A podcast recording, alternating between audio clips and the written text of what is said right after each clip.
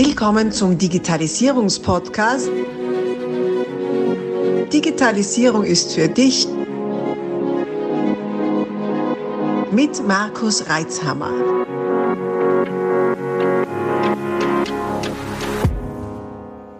Du hörst den zweiten Teil dieses Interviews. Solltest du den ersten Teil noch nicht gehört haben, stoppe doch jetzt und geh zurück, um auch keine Inhalte zu verpassen und besser folgen zu können. Es lohnt sich. Solltest du den Teil 1 schon gehört haben, wünsche ich dir viel Freude mit dieser Podcast-Folge. Spannend. Ein Punkt, der sich in üblich, das müssen wir irgendwann vertiefen. ja. Das ja, ist wahrscheinlich, wo sich mein Praktiker Schädel wieder einschaltet und sagt, Moment, aber das so weit weg ist, ist das ja kein Punkt, das ist ja ein riesen Fleck, weil sich das so streut. Nein, und so nein, nein, wenn du einen Laser hast, nein, der bewegt sich im, im luftleeren Raum. Ja. ja, ja der kann, kann äh, also du hast einen Laser mhm. äh, und sagst, schaust du den an und dann sagst du, okay, das ist ein relativ starker Laser ähm, und äh, du bewegst ihn so, so um, dann, äh, dann kann der Springt der. Da kann ich, darf ich noch eine Anekdote erzählen? Ja, Kim, ja, Kim, bitte. die, die, das Beispiel hat er in der Vorlesung gebracht. Und äh, dann habe ich mir gedacht, ja, äh, was ist denn, wenn das jetzt ein Stecken ist? Oder? Also wenn das nicht ein, ein, Lichtstrahl ist, sondern ein Stecken. Und dann bin ich nachher zum, zum Anton Zeiner hingegangen, nach der Vorlesung.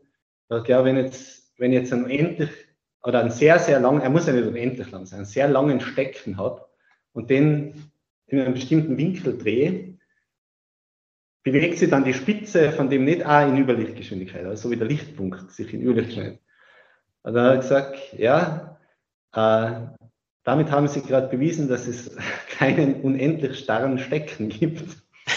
äh, weil da, da, ist dann tatsächlich so, dass die Realitätstheorie einsetzt. Also der könnte sich vorne dann nicht in, in Überlichtgeschwindigkeit bewegen und äh, das ist da, das passiert eben dadurch, dass der nicht unendlich starr sein kann, äh, sondern dass die, die Information, da wird dann Information übertragen, die muss über die Atome äh, weitergeleitet werden und das führt dann dazu, dass ich den nicht in Überlichtgeschwindigkeit drehen kann.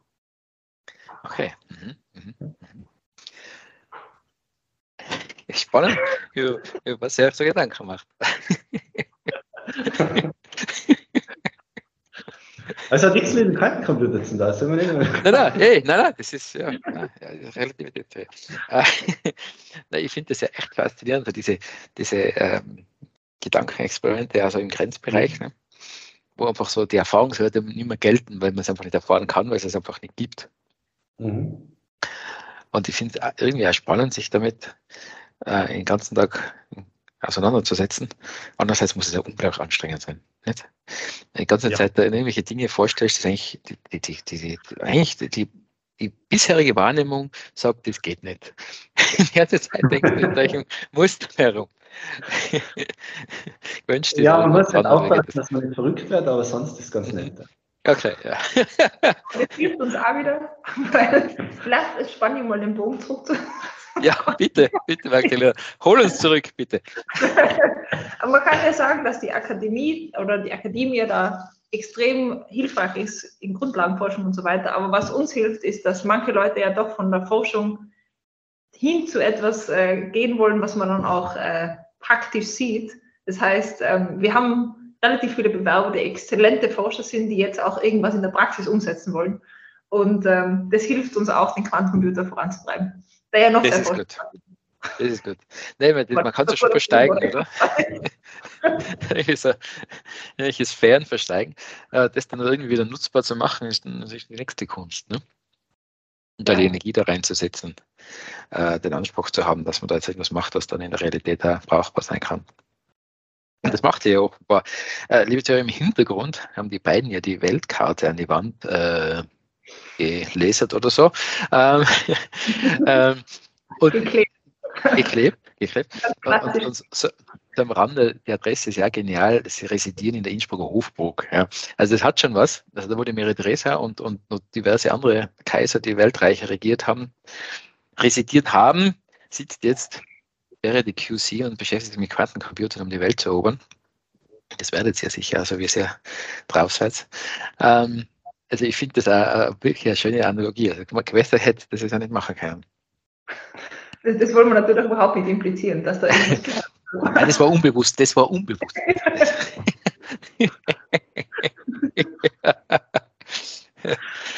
Ach, ey. Ja gut, ähm, jetzt habe ich ein bisschen den Faden verloren, ganz ehrlich, ich gebe es zu. Ähm, wir waren irgendwann einmal bei DLR, also bei Luft- und Raumfahrt. Das heißt, wenn ich, das, wenn ich das so richtig erinnere, was du gesagt hast, eigentlich ist es relativ ergebnisoffen, oder? Hauptsache, es gibt einmal einen ein, ein Rechner raus. Oder Ja. gibt es schon eine Zieldefinition oder so, die man sagen darf? Ja, am DLR ist es anders. Also Okay. DLR ist, ist kein Forschungsprojekt, sondern ähm, das ist tatsächlich ein Kauf. Also der DLR kauft zwei Rechner. Aha, Das, das ist etwas, was sich ähm, tatsächlich die deutsche Regierung ähm, von den Amerikanern äh, abgeschaut hat, nämlich dieses Public Procurement. Und diese Aufträge, die dort vergeben werden, die sind im Kontrast zu allem, was Europa nämlich sonst immer macht, nämlich Forschung von Grundlagen, äh, Förderung von Grundlagenforschung oder Förderung von Forschung in der Industrie, sondern das ist tatsächlich, wir haben Milestones alle drei Monate, die abgenommen werden müssen und sonst werden wir nicht bezahlt. Also das ist ein, ein Auftrag, der international ausgeschrieben worden ist. Wir mussten uns dagegen Konkurrenz, die börsennotiert sind, durchsetzen und haben jetzt vier Jahre Zeit, äh, zwei Quantenrechner zu liefern. Beziehungsweise der erste ist ein Quantendemonstrator, der muss schon nach einem Jahr stehen.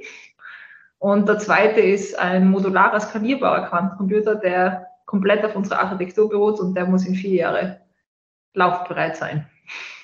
liebe Zuhörer, das erklärt, warum es so schwer war, mit den beiden einen Termin zu kriegen. Die stehen unter Druck. das ist der Wahnsinn. Das ist also auch Ausprobieren, schaffen schon machen. also man braucht ein gewisses Selbstvertrauen auch. Äh, Das ist schon äh, ambitioniert, ja, sage mal. Mhm. Spannend. Das heißt, äh, im Prinzip hat sich äh, das DLR gesagt, äh, so wie, wie wenn, man, wenn man es auf deine Logo-Welt umsetzt, wir wollen einen Tunnel von A nach B, wie auch immer das geht, und ihr macht den Rest. Schaut, ob es der Berg haushaltet oder was für Ihnen für Geologie passiert. Hauptsache, wir können von A nach B Genau. und baut Und was ausschlaggebend war, war, ob man sich mit Tunnelbau auskennt oder nicht und Mhm. ob man den besten Tunnel baut. Weil sonst liegt man Ja, Gott sei Dank. das ist da irgendwelche Glücksritter da, sind. Ja, deswegen habt ihr ja eh sehr gewonnen, weil es die Besten seid. Na, weil Ah. wir das ein tolles Konsortium haben, das muss man schon sagen. Also mit NXP, die sind auch in Europa eine der führenden Halbleiterkonzerne.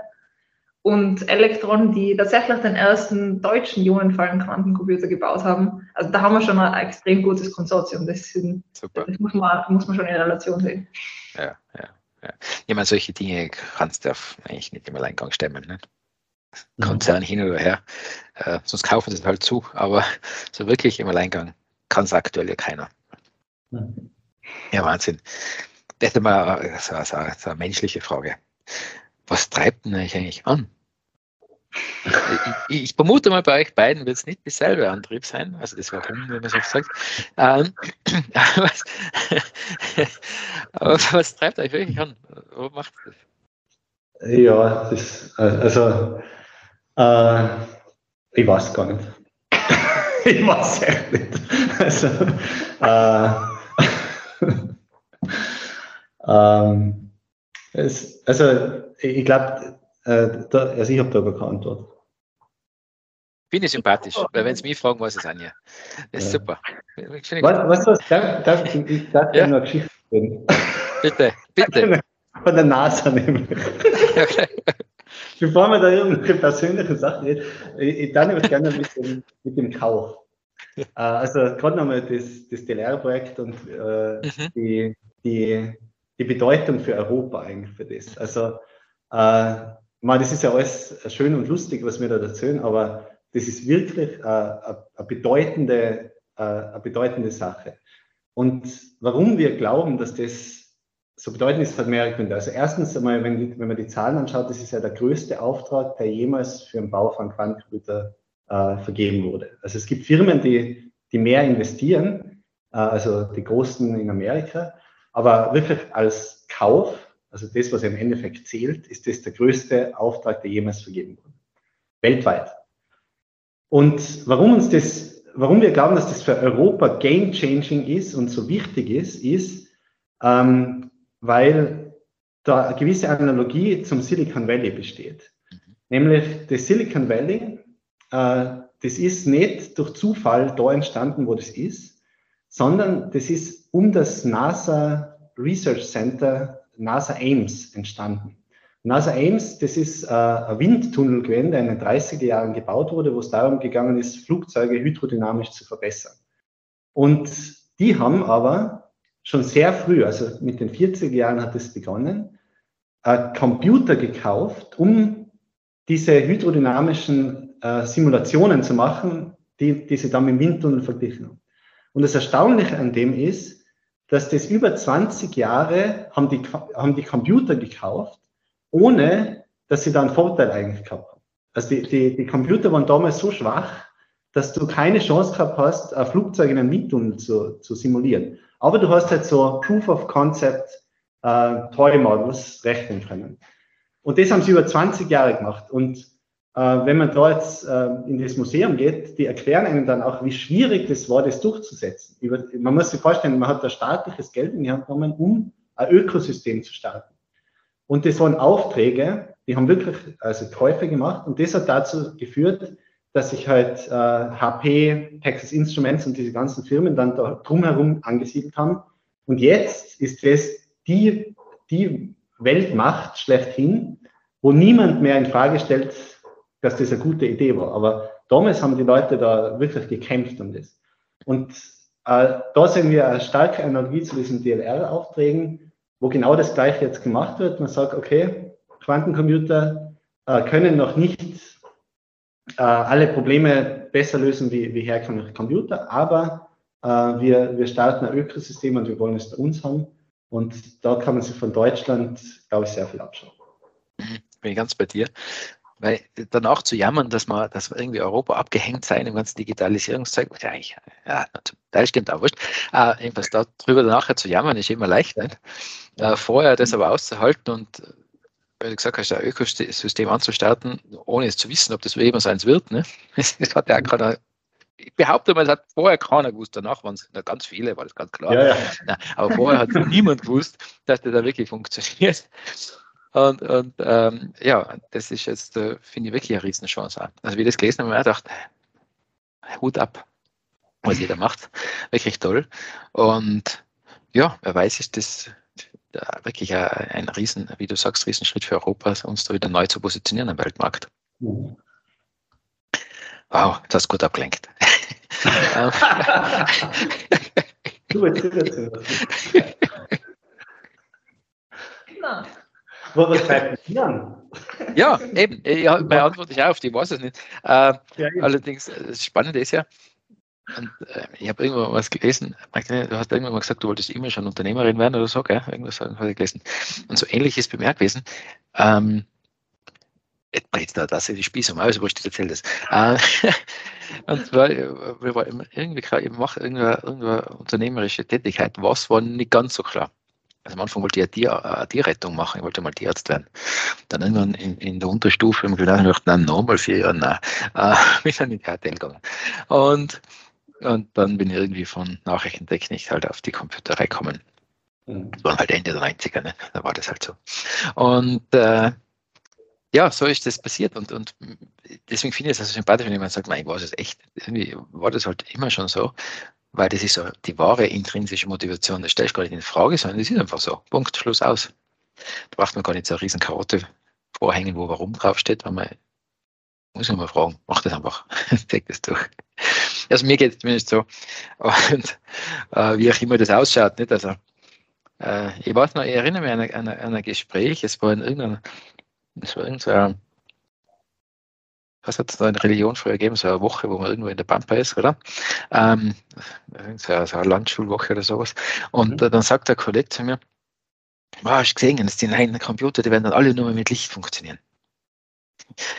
ist jetzt ein bisschen her, wo er das gesagt hat. Also das war irgendwann Mitte der 90er. Damals war ich noch schockiert, weil Elektronik, was tun wir nachher? also mit, mit Optik habe ich es jetzt nicht so gehabt. Äh, ich sage, ja, wurscht, das um. Das kann man auch, kann auch Computer. Wunderbar, machen wir. Ach, eigentlich hat er recht nicht. Und, und ich finde das eine gute Einstellung, weil viele fühlen sich von Neuerungen bedroht. Nicht? Gottes Willen, jetzt können wir die Quanten, nichts mehr mit die, kennen wir uns nicht mehr aus, verstehen wir nicht, was das ist. Eh, äh, muss man halt halbwegs verstehen und was da machen. Und jetzt braucht er immer die Leute halb, halbwegs verstehen und den anderen, die gar nichts verstehen, erklären. Also so gesehen äh, ist, ja da, ist ja immer genug Betätigungsfeld da. Ja, ja, echt cool. Also so gesehen bin ich extrem spannend, was da auf uns zukommt und ob wir jemals bei einer früheren Computer zu, zugreifen. Aktuell fällt mir der Anwendungsfall dafür. Aber äh, ihr seid sehr dafür da, dass ihr da die Plattform dafür schafft. So, Magdalena. Warum machst du das jetzt? Erzähl ein Nein, das ist zu kitschig. Danke, Kim. Also ist das, ist das zu sehr im Detail, oder? Nein, nein, äh, nein ich habe schon ich meine, du hast ja gesagt, ich wollte immer Unternehmerin werden, aber damit man halt ein Unternehmen leiten kann, muss das Unternehmen auch irgendwas machen. Und das war klar. ich habe jetzt nicht Physik studiert. Ähm, das heißt, die Idee wird wohl eher nicht von mir kommen. Ähm, was aber schon war, ist, also das hat mich immer alles fasziniert. Und ähm, was mich antreibt, ist, dass ich das Ganze jetzt mit dem Wolfgang nicht verscheiße. Sagen. das war jetzt ganz blöd. Nein, das, das ist gerade die, die, coolste Technologie, an der man arbeiten kann. Das ist so spannend, weil das so viel verändern kann oder ermöglichen kann. Und das, war, das weiß ja noch keiner, was da alles möglich ist. Das hat man früher bei, bei klassischen Computern auch nicht gewusst, was da alles möglich werden kann. Mhm. Das ist jetzt einfach nicht so wie damals in den 30er, 40er Jahren. Kann man jetzt mit, mitmachen in der Quantencomputing-Welt und digital. Also, gewissermaßen dabei zu sein bei was Großem und da ein gewisser Reiz der Ungewissheit, oder? Ja, alles andere ist ja langweilig. Also. Ja, eh. es ist ja, mein, aktuell ist ja sowieso nichts langweilig, weil eh jeden Tag alles anders ist, aber Frage ist halt mit einem längeren Horizont noch sehr viel offen. Finde ich wirklich spannend. Also ich, ich finde, ihr merkt schon, liebe Zuhörer, wir haben eine super Stimmung da. In Wolfgang sehe ich heute zum ersten Mal und das nur virtuell. Äh, und, und die Magdalena kenne ich ein bisschen länger. Ja, also auch ITler können Spaß haben. Ähm, die, die Sache, weil du auch gesagt hast, Wolfgang, äh, es geht ja, ja nett, wenn wir ein bisschen Spaß haben und so. Ich denke, es ist sehr ernste Geschichte, die wir da alle machen. Also diese äh, die klassische Digitalisierung in der E-Bin ist natürlich ja sehr ein wichtiges äh, Thema. Mir wird ja oft einmal zu viel Pathos vorgeworfen, wenn ich sage, dass wir essentiell sind für die Region, dass wir die Stabilität in der Region absichern, dass wir Arbeitsplätze absichern, dass wir, dass wir unseren sozialen Wohlstand damit absichern, wenn die IT gut funktioniert. Aber in, Wahrheit ist das so.